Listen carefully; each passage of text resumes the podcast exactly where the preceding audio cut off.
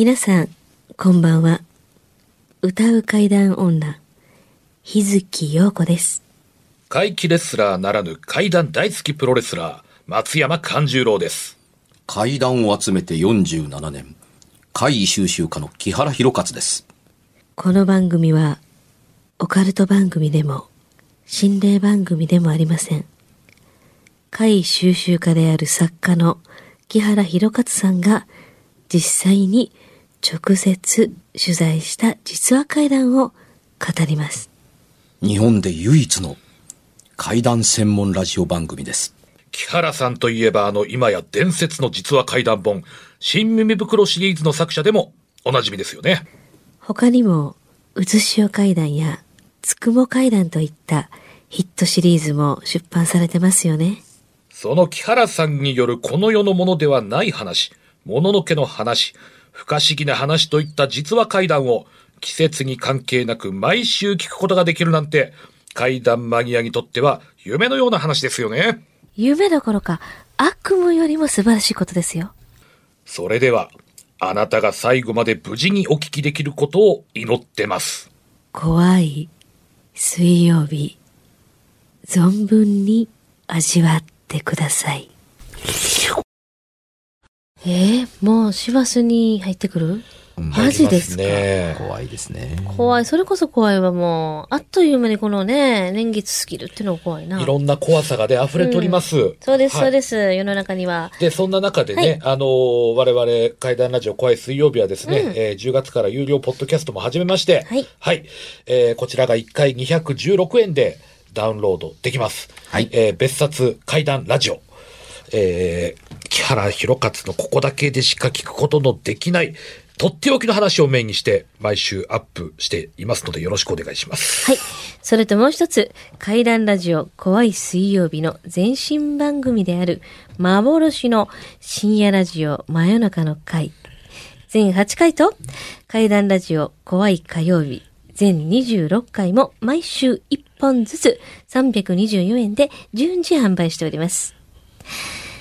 これはね、完全版での復活です。とても貴重ですよ。まだ聞いたことがないというあなた、この機会に、ぜひ、ぜひ、お買い求めください。詳しくは、ラジオ関西の怪談ラジオのホームページをご覧ください。一人でも多くの方にね、これはぜはいひ聞いていただきたい。うん。じゃあですね、はいということであの、今日はですね、お題そうですね。お便りもいっぱいありますけど、お題いきますかそうですね。はいあの、お便りはまたね、紹介させていただくとして、担当直入ですね。もう行きましょう、担当直入に。うんどうぞえっとね、はいお題なんですけれども、うんはい。えー、虫の知らせ。虫の知らせうんどうやろうね。なんか、あるんじゃないかなって思うんですよ、やっぱり。スイッチョン。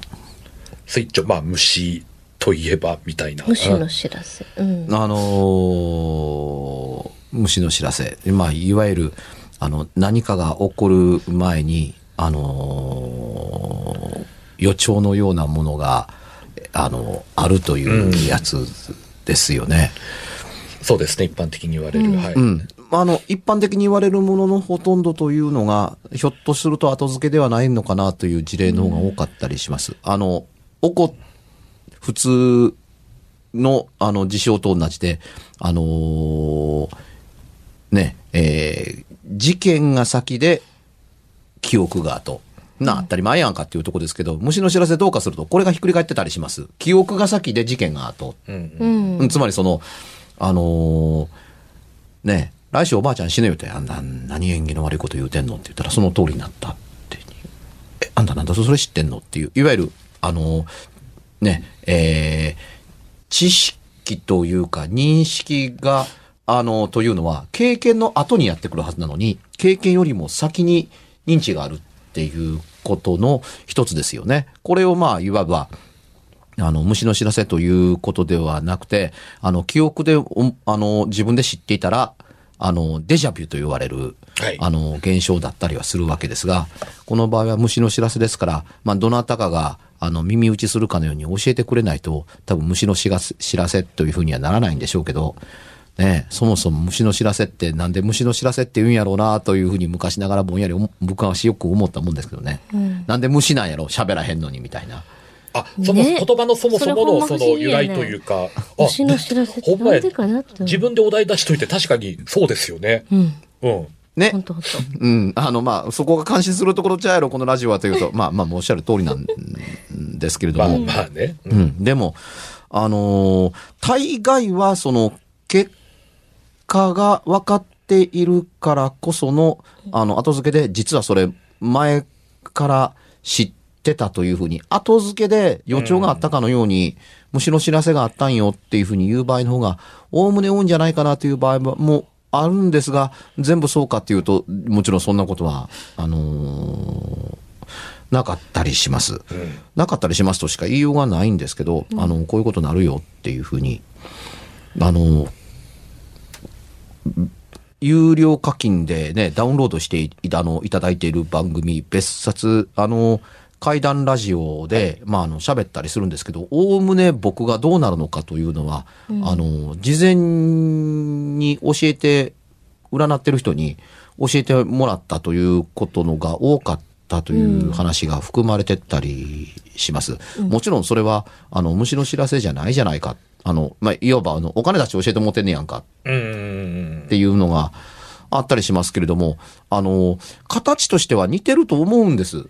その、占いという所作をしてるのかしてないかだけで、うんあの、なんとなく事前に教えてもらっているというのは、はい。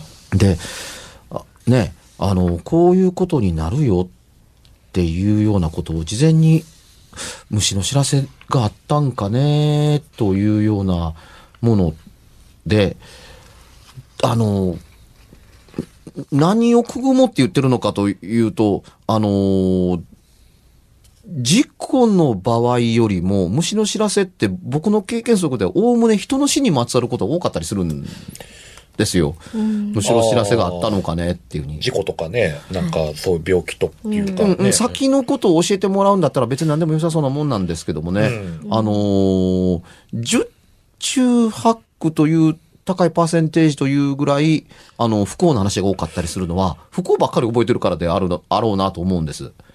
まあ、つまり、あのー来月、グッズ金入るよ。みたいなものを、あのーだとかという虫の知らせがあったのかなっていうと,、ところで宝くじ買うたら当たりました。なんてな話ってあんまないんうん。うん、確かに。あんはい。ま少なくとも経験、ええことをし、いいい虫の知らせっていうのって些細なことで、不幸な知らせは大事だったりする場合が多いという言い方の方が良かったりしますかね。うんだから、あの、覚えていることという記憶と無関係ではないのかなと思ったりするんです。あの、不幸なことって起こってもらいたくないから長く覚えているでしょ？あうん。だから、ねあのー結果が訪れた時に、あのーあ、虫の知らせがあったんやわ。みたいな風に思う。だから、おおむね、あの死を事前に教えてもらう虫の知らせの話が多いのかなと思ったりするのは、うん、それを予兆するものばっかりを記憶してるからではないかなと思って、ひょっとすると、ちゃんと覚えていれば、いろんなもので、あのあ、あれ、今思い出せば虫の知らせがあったんかなと思うというようなことを、その場その場で覚えていれば、うん、あのー結構虫の知らせという言葉の力なんか借りなくても、うんあのーん知らせというものはあるものだと人は思ってくれるものではないかなと思ったりすることも、まあ、かつてあったりするんですけど、さあ、虫の知らせって一体誰が知らせてくれて、どんな形で知らせてくれるのかというのが、えー決まってないのがちょっと、あのー喋りにくかったりするなとあ。ね思う。うん、その子供の声で知らせてもらったというのもあるし、うん。夢で見たことを虫の知らせというふうに喋る方、方も、あの、います。で、し、ま、全くわけのわからないところから、こんなことがあるよ、みたいなことで、声で聞いたっていうんで、全然気にならなかったけど、気になるのは起こった時に、あれ、俺知ってる？とか、虫の知らせがあった？とかみたいな。あるいはね、あのーご飯食べてる最中に、に、プシッっていう音がして、その茶碗が真っ二つに割れて、その手手に持ってる反対側が落ちて、あの、半、真半分に残った茶碗だけ持って、カランカラカラカラと言わんばかりにそのテーブルに茶碗が落ちて、今お父さんが亡くなった。今お父さん死んだ。え、何言うてんのって。うん。今、お父さんが死んだというのが分かったと同時に、お茶碗割れたもん。みたいな。あ、なんで、電話かかってきて、あ、虫の知らせがあったんかね、みたいな。えどういう虫なんやろっていうようなふうに、うんうんこう喋っていて思ったりするから、事象でお教えてくれるという場合もあったりするみたいな。あのー僕の友達で昔、中学校の時だったか、あのーその日友達のおじさんが亡くなった時やと思う。亡くなるというのは入院してたので、いついずれ亡くなるだろうってなんとなく漠然と思ってただけだけれども、はいあのー僕その場にいてというか、教室でね、うん。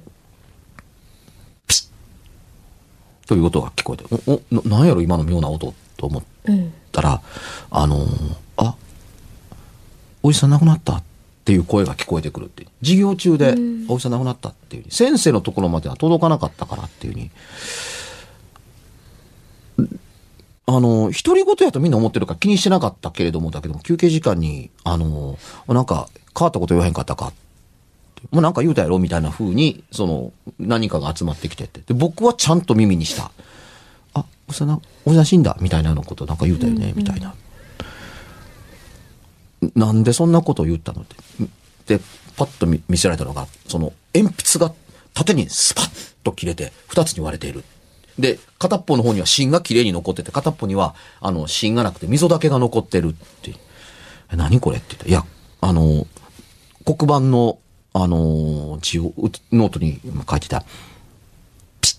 って音が聞いて、え、何やろうとおお思ってたら、その、握、握ってたその、あの、指が、じ上下にパカッとずれた。切れたから。うん。さっか、あ何やろ今のと思って書こうかと思ったら、んあの、ノートに力を入れたら、その、鉛筆のついてる側の、あの、あ木に鉛筆のその芯がついてる側の方とついてない側とが、あの、ズレを起こした。切れてる、切れたから。うん。うん、だ音を、あれ、何今の音と思ったけども、まあ、ええわと思って書こうと思ったら、その、まあ、ずれたというか、その、ね、芯の残ってる、う残ってない側が、あの、前に、指、ゆ指の、あの、筆圧でずれたと言えばいいですか。うんスパッと。その時に手離したら、パカッと割れたっていうふうに。でそんなこと、あの、あるもんかあ。んまりないことですよね。あんまりっていうかもう、ないよね。で縦に綺麗にねうん、で。それがなんでおじさんが亡くなったと思ったんって言ったら、分からへん。ただ、パッと切れた瞬間に、のを見た瞬間に、あ、今おじさん亡くなられた。って言ったら、昼休みに、あの、呼び出しがかかって、あの、お家に帰りなさい。あの、あの、ご不幸があったらしいよっていうので、あの、午後の授業に出えへんかったって、そいつがって。で、その時もそれ聞いてた人間は、あ、ほんまに亡くなったんや。虫の知らせがあったもんなと、こうなるわけですね。こうなったんですよ。うん、でも、あのーそう、これは本には書かへんかったな虫の知らせっていうのが、なんか気に入らなかったから書かなかったのかなと思ったりするけれども、それを称して虫の知らせと言うとったなと今、お題をもらったおかげで思い出したか。うん。うん。もちろん、あのーね、あの、厨房の私ですから、そのまんま、あの、額面通り受け取って、ああ、虫の知らせがあったんやなーみたいな風に一緒になって喋っててるわけで、で、これがなんで虫の知らせやねんっていうのと、なんでどうなってるのかっていう構造というのは、あのーうまく説明できないですけれども、あのー他の人間のおじさんが死んだのではなくて、その鉛筆が真っ二つに縦にスパンと割れた人間が、そう思って、そう口にした通りのことが、昼休みにやってくるわけで。連絡あったから帰って。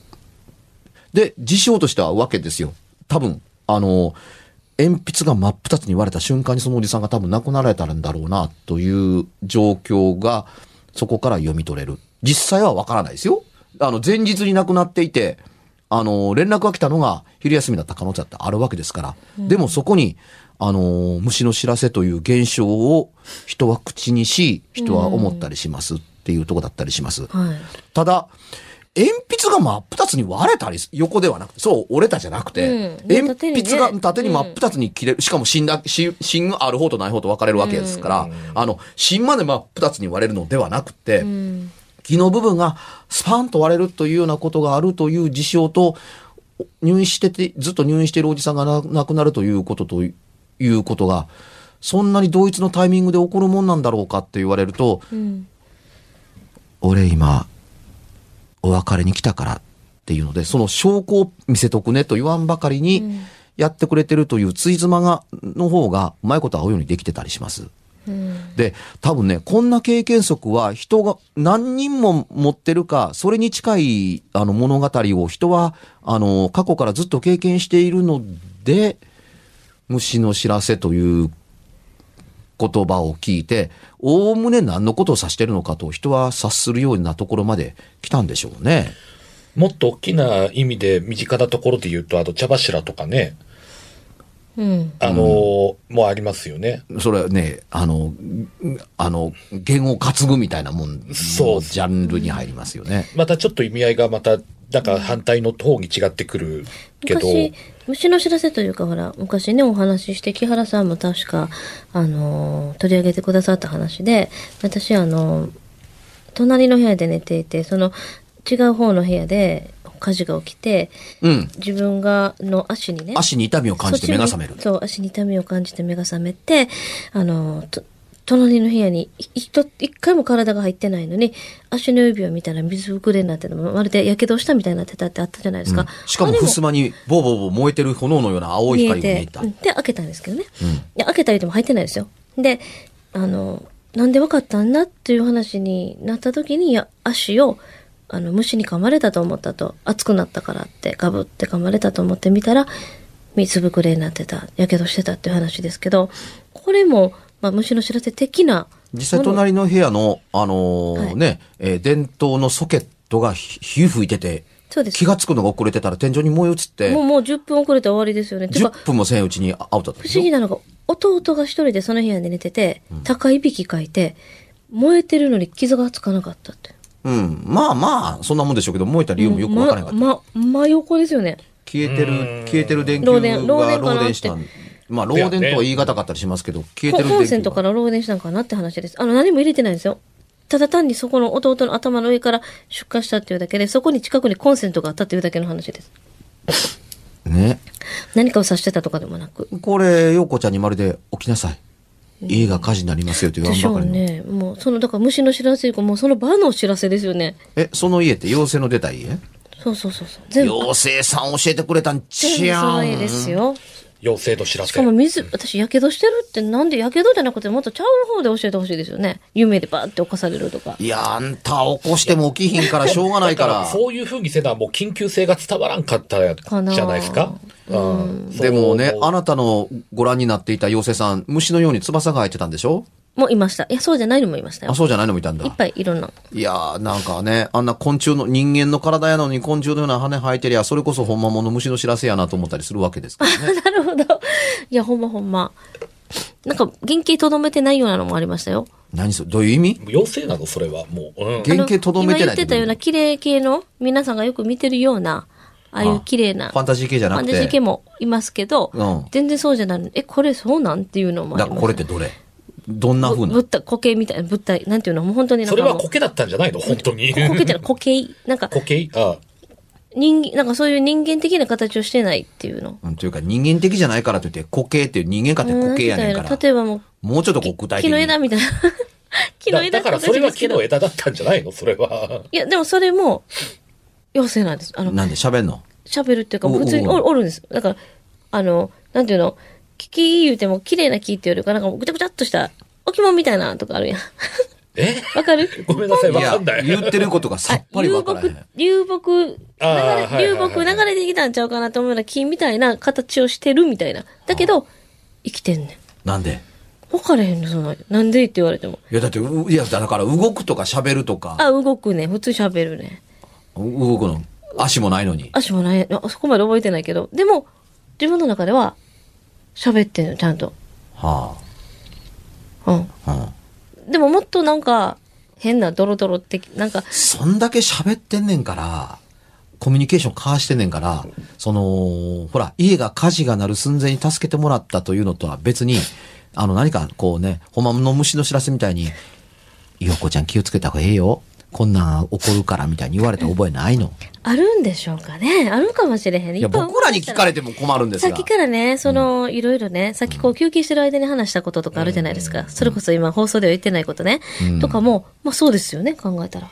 おかしいよね。いやいやいや、まあ、あの、うんあの休憩時間にね、ディレクターと喋ってたことを聞いてへんから。こととあ、とかもあるんですけど、そういう話とかも考えたら、まあ不思議なこと結構ありますね。虫の知らせって言うんかなっていうこともいっぱいありますね、そういえば。まあ、細かいことどんどん拾っていったらね、やっぱいっぱい出てくるでしょうね、あのー多分ね。うん。普通にある有名な海外の人の楽曲を聴いてたら、バーッと耳に入ってきたりね。うん？言葉が。バーって、私の名前、バーって言って、最初びっくりしてフェットホンを外して、バーンって怖くて投げて、もう一回聞いてみたら、同じように私の名前もう一回言ってて、もう怖いからもう一回投げました。でお兄ちゃん、隣にいたお兄ちゃん起こして、聞いてって言ったら、は？みたいな。もうよくありました。いや、何を言ってるのかがわかりません、それ以前に。あの、あの、これ、楽曲とか言っていいんかな？どうなんやろ？楽曲やめときましょうか。あ、そうですね。ビートルズがすごい好きだったんです。うん別に問題ないでしょそのビートルズのレボリューションっていう曲があるんですよ。う。はあダララレボリューション、レレレレレレレレレの後に、ヨーコ、ババババっていうわけです。ヨーコ、なんとかなんとかっていうの。その、はっきり聞き取られへんの。ヨーコって。でも、考えたら、私もヨーコですけど、うん。ジョン・レノンの奥さんもヨーコじゃないですか。このようね。うんうん。いまだにそれはわかりませんよ。ど、どうなのか。でも、私しか聞こえないんです、それが。二回聞いてるんですよ。その場で怖いから巻き戻しもう一回聞いて、バーって投げてるんですよ。で、兄ちゃんに聞かしたら、ああ、みたいな。夜中に起こすなよ、みたいな。空耳アワーちゃうの、それ。だから二回聞いてるから、よく怖なって、二回目にほんまや思って怖なって、でも、逆な言い方をすると2回しか聞いたことないんでしょ？わーってなりました。でもその場で確かめたんですもん。それはあなたの頭の中に響いているのではないですかいやいや、ね。耳は、まあ、いい方。いや、だってその、の楽曲の中には入ってへんと思うから。うん。今聞いたら入ってへんでしょ、きっと。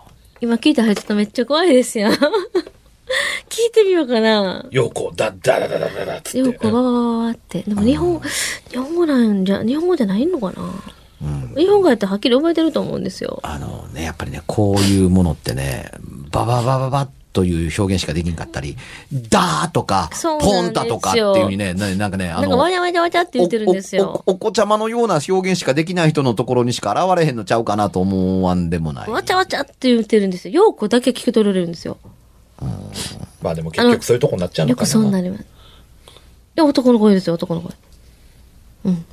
で、あの、まあ、変な怖いことの話だったら、前にも言いましたけど、あの、急にこう、地底の底からのような、なんか、お経みたいな声が聞こえるとか、そんなんよくありましたけど、まあね、あの、そんなにバカにできんかったりするのは、あの、僕も本に書きましたけども、サザンオールスターズの新曲を買いに行って聞いたら、自分の名前を呼んでいるっていうあなんかそんっていうのを、うん。え、おかしいなと思って。これ友達に聞いてもらうと聞こえるんですよ。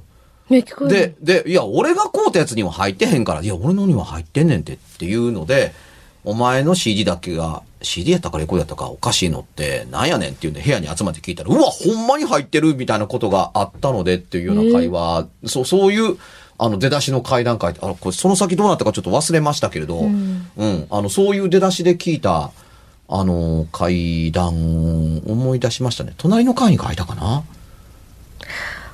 あー近まあいんちゃうか。近い事例もね、ある、うん。いや、だからまあまあ、あの、聞きながら、えー大丈夫、陽子ちゃんと思いながらも、あの、自分のし、あの、確か CD と言ったかな ?CD にだけ、あの、自分の名前が入ってるっていう話って、確かに本には書きました、僕も。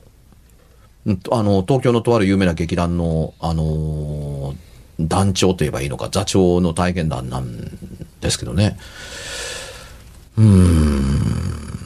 まあ、それは虫の知らせとは関係がないですが、うん、あの、陽子ちゃんは頭大丈夫って話では、あの、虫の知らせというか虫が湧いてんのみたいな話だったりするんですけど、でも、あの、多かれ少なかれ皆さんがひょっとすると一番体験談的にお持ちになってる可能性が高いのは、このジャンルかもしれないですね。虫の知らせというようなものなんか不思議な、あれでギリギリ助かったとか。体験でなかったにしてみても耳にしたことがある事例が多いのって、こういう話かもしれないですね。行かなくて助かったとかね。あの予知夢とか、予知夢的なものとかもあるかもしれませんね。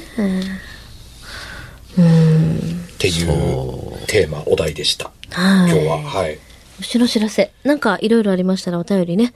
そうですねいただきたいそことからまた掘り下げていくこともできると思いますんでうんお寄せくださいはい。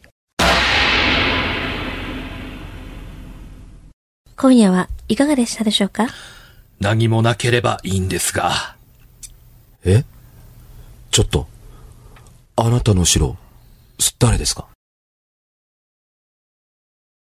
番組ではお便りや感想のほかあなたが体験した怖い話やあなたが聞いた身近な人の不思議な体験また怖い写真や曰く因縁のあるものなどもお待ちしています。メールの宛先は、階段アットマーク jocr.jp、k-a-i-d-a-n アットマーク jocr.jp。ファックスは078-361-0005、078-361-0005。おはがきは郵便番号650-8580、ラジオ関西、階段ラジオ、怖い水曜日まで。ぜひ、本物の怖い話を私に教えてください。お相手は、歌う階段女、日月陽子と、怪談大好きプロレスラー松山勘十郎とそして、階段を集めて47年。木原博一でした。それではまた来週、お耳にかかりましょうこの一週間、あなたが無事でありますように。